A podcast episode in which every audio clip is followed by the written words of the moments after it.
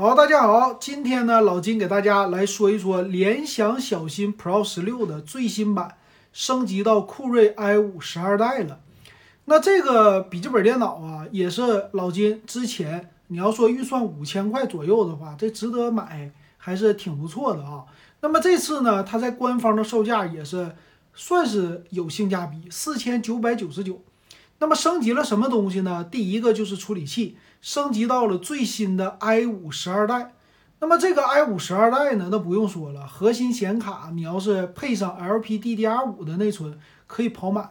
正好这款笔记本它用的就是 LPDDR5，四千八百兆，就是四点八 G 赫兹的，哎，这个频率啊，相当于说 EVO 认证了，哎，玩游戏的话，等于说它的显卡能达到满血。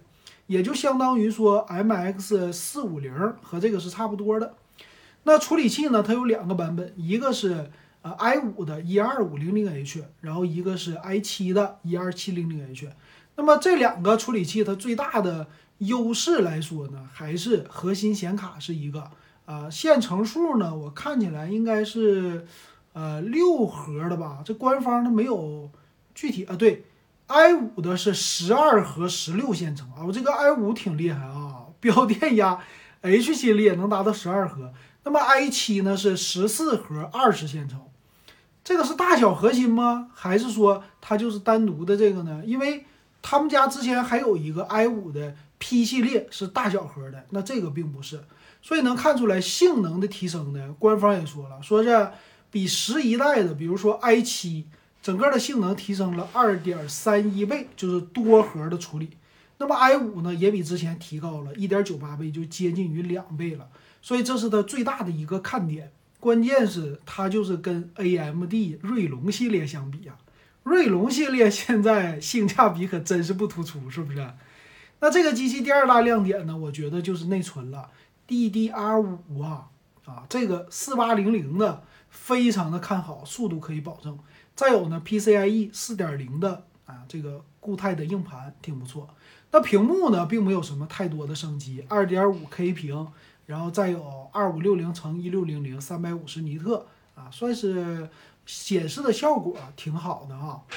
那剩下的东西呢，他说是有一百二十赫兹的高刷啊，这屏幕支持一百二十赫兹，我觉得挺不错的。然后还有什么呢？说是散热，散热呢，说是能达到一个六十瓦的系统。为什么呢？啊，它底部的散热是两个风扇，那为什么性能这么强呢？我觉得应该，哎，就是它的处理器应该是发热量，呃，不算是太小了哈。那么支持狂暴的野兽模式，还有静音模式啊，来进行一个调整。然后键位呢，这没啥说的。联想家的特点呢，就是底下有一个小的小半圆儿，那么是一个全尺寸的键盘。啊，算是有一百零四个按键带小键盘的区域啊，这一点挺好的，是吧？那么接口方面呢，它是支持 WiFi 六的，并且叫 USB 三点二的接口呢是在机身的右侧有两个，然后一个 SD 卡的接口，左边呢有耳机接口，然后有一个雷电的接口，HDMI 接口，还有一个电源，并且电源的接口很像是 Type C。那么雷电四的接口呢，是支持一百瓦的快充的，也就单独给你输出，比如说充你的手机呀，啊，这一点还是挺快的。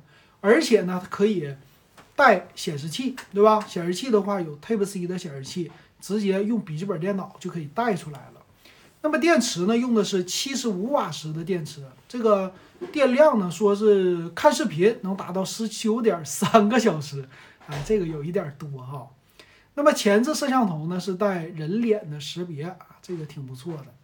然后材质方面，我感觉没什么太多的变化。那么整机的重量呢稍微有点重，达到了一点九二公斤，呃，厚度呢是十六点九毫米，就是一点七厘米，还行的。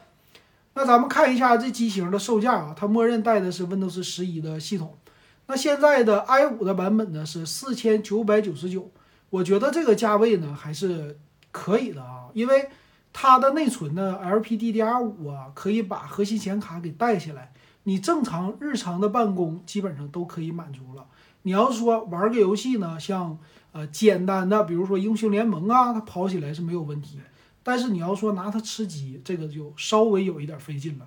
但我对于处理器现在的性能啊很看好，不知道你有没有这个需求啊？咱们拭目以待。